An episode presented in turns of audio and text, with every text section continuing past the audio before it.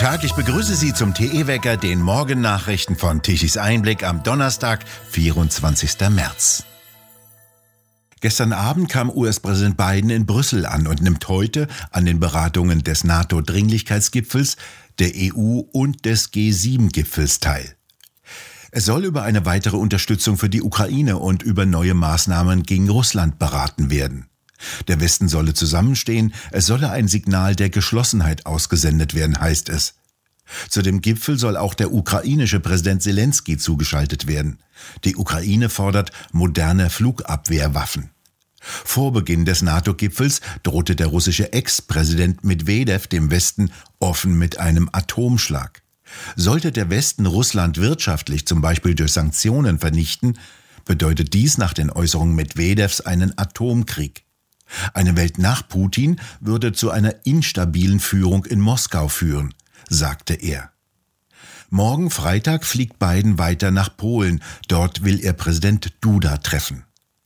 60.000 Soldaten sind derzeit an der Ostgrenze der NATO von der Ostsee bis zum Schwarzen Meer stationiert. Die EU hat gestern Abend noch weitere 500 Millionen Euro für das ukrainische Militär freigegeben. In den Niederlanden fällt nach der Abstandsregel auch die Maskenpflicht weg, auch in Bussen und Bahnen. Damit gibt es praktisch keine Corona-Zwangsmaßnahmen mehr. Dies, obwohl die sogenannte Inzidenzrate noch bei 1845 liegt. Seit Ende Februar sind Kneipen und Gaststätten in den Niederlanden wieder frei besuchbar, ohne Impf- und Testgedöns. Empfehlung des Gesundheitsministers in den Niederlanden, bei einem positiven Testergebnis solle man zu Hause bleiben. Es kommen weiterhin Hunderttausende von Flüchtlingen in Deutschland an. Fast niemand kontrolliert sie.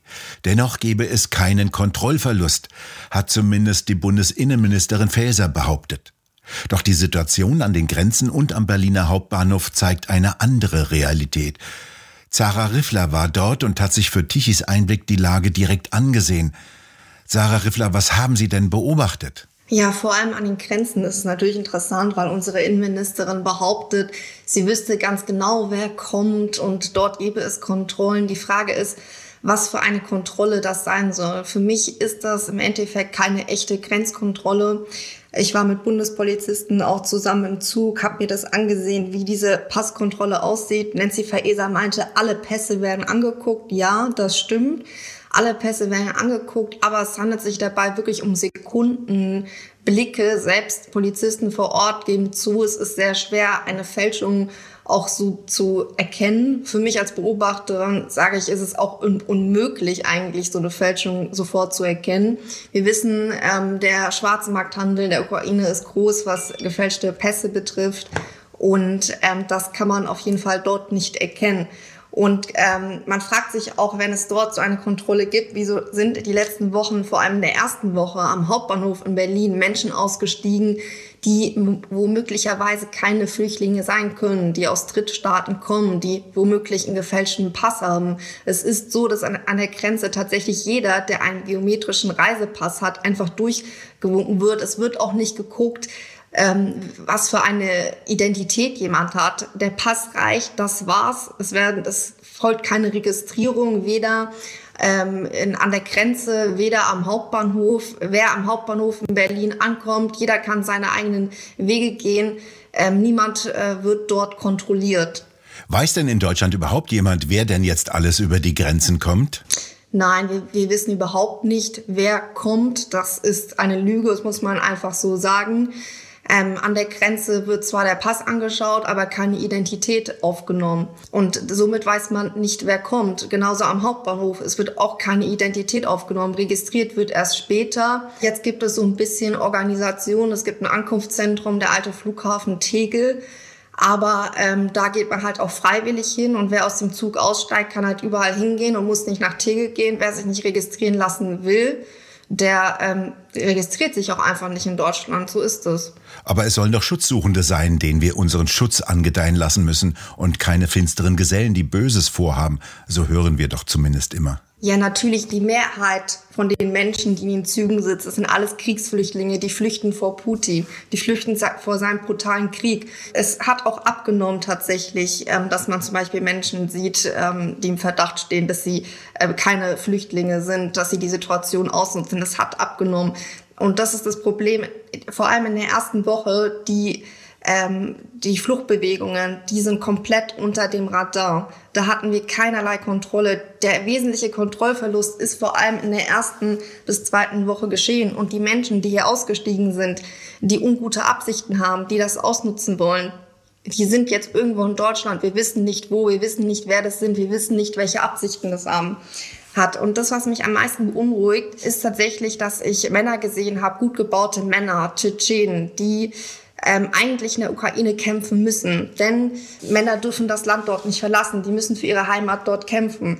Wieso steigen diese gut gebauten jungen Männer hier aus, die tschetschenischer Herkunft sind? Und da läuten alle meine Alarmglocken, weil ich weiß, dass Putin, das ist öffentlich bekannt, spätestens seit 2017, dass er hier Spione einschleust, tschetschenischer Herkunft, die gleichzeitig auch meistens Islamisten sind, die ähm, die Gewalt hier ausüben. Die Polizei hat seit Jahren ein Problem mit tschetschenischen Extremisten und kriegt das nur schwer in den Griff hier in Deutschland. An der Grenze meinte auch ein Bundespolizist zu mir, ja, er hat auch schon davon gehört. Und zwar hätte am Hauptbahnhof Berlin die Bundespolizisten an der Grenze darauf hingewiesen, dass sie auf Tschetschenen achten sollen. Und da frage ich mich, was hat die Innenministerin auf ihrem Schreibtisch liegen, die behauptet, es gebe keinen Kontrollverlust? Für Informationen, die unsere Sicherheit gefährden können, weiß sie von womöglichen Islamisten, die sich bereits, bereits hier eingeschleust haben und ich habe diese Männer aussteigen sehen, auch wenn es wenige sind natürlich. Aber niemand weiß, wo die jetzt sind. Und das ist dieser Kontrollverlust. Sarah Riffler, vielen Dank für Ihre Beobachtungen und Ihren Bericht. Russland will für sein Erdgas nur noch in Rubel bezahlt werden. Das Land akzeptiert als Zahlungen für seine Gaslieferungen nach Europa künftig nicht mehr Dollar oder Euro.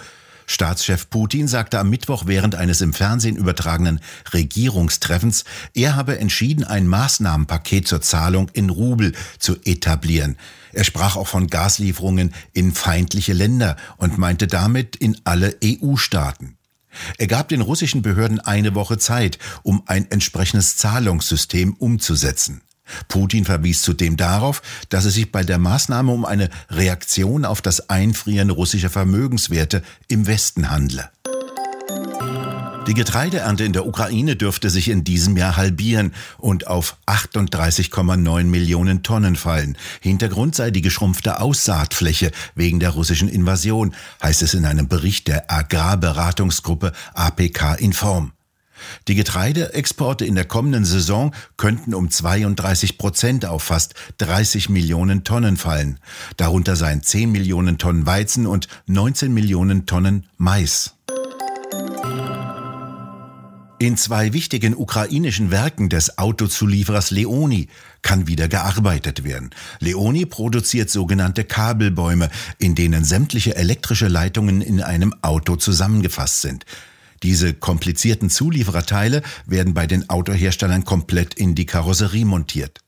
Seit Beginn des Ukraine-Krieges musste die Produktion in zwei Werken in der Westukraine gestoppt werden, mit kritischen Folgen für die deutsche Automobilindustrie.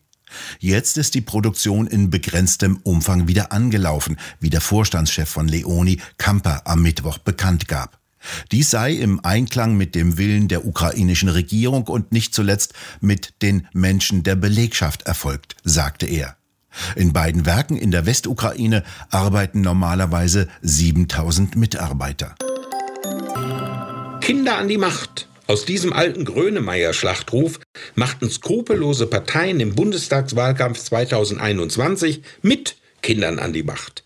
Man instrumentalisierte den Nachwuchs, um mit schrägen Themen zu punkten. So schrieb eine Berliner Bundestagskandidatin der Grünen im Netz, ich komme gerade von einer Grundschule und bin am Heulen.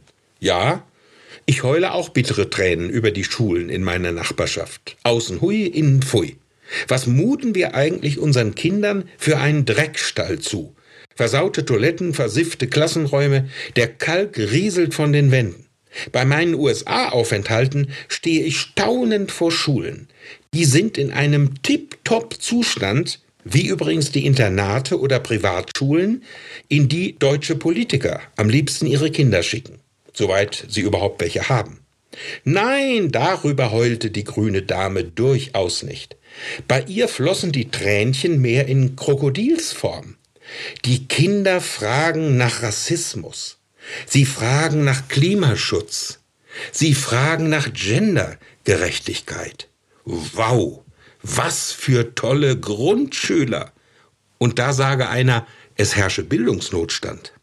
Das ist Peter Hane und dies schreibt er in seinem neuen Buch Das Maß ist voll. Dieses neue Buch steht bereits seit seinem Erscheinen ganz oben auf der Bestsellerliste und Sie können es im Buchshop hier bei Tichys Einblick auf der Webseite tichiseinblick.de kaufen. Das heißt also, das Entscheidende ist, auf einen anderen Staat einzuwirken, damit er bestimmte politische Entscheidungen im eigenen Sinne trifft. Deswegen sind Einflussagenten so gefährlich. Ähm, weil sie an den Entscheidungen mitwirken können, die uns alle betreffen, aber dann im Sinne eines anderen Staates. Die letzte Frage an der Stelle. Wir reden von russischer Einflussnahme. Sind die Ukrainer alle Engel? Nein, das kann man natürlich nicht sagen. Jeder versucht es. Das ist das nachrichtendienstliche Geschäft. Ich glaube, jeder Staat, der einen guten Nachrichtendienst oder Geheimdienst hat, äh, betreibt dieses Geschäft, Einfluss zu nehmen auf andere Staaten im eigentlichen, im Sinne des, des äh, eigenen Staates. Putins Agenten in Deutschland, das Thema heute im Talk Tichys Ausblick mit Hans-Georg Maaßen und Rainer Wendt ab heute Abend auf der Webseite Tichys Einblick. Blauer Himmel, viel Sonne in ganz Deutschland. Es bleibt weiter so. Mittags wird es schön warm, 15 bis 18 Grad. Das muss man noch genießen, denn für die kommende Woche zeichnet sich ein Tiefdruckgebiet ab, das von Norden nach Deutschland hereinkommt und für kalte Luft und einige Niederschläge sorgt. Die Trockenheit der letzten Tage dürfte damit erst einmal vorbei sein. Nachts bleibt es immer noch sehr kalt mit Temperaturen um den Gefrierpunkt. Was fehlt den tapferen Energiewendern mal wieder? Der Wind.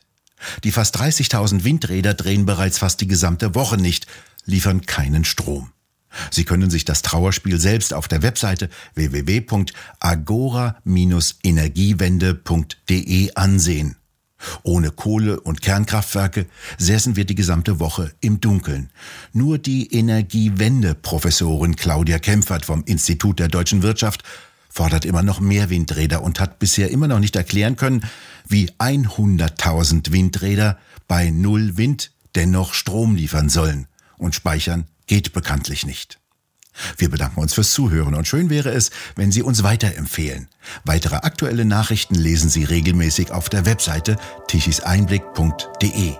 Und wir hören uns morgen wieder, wenn Sie mögen.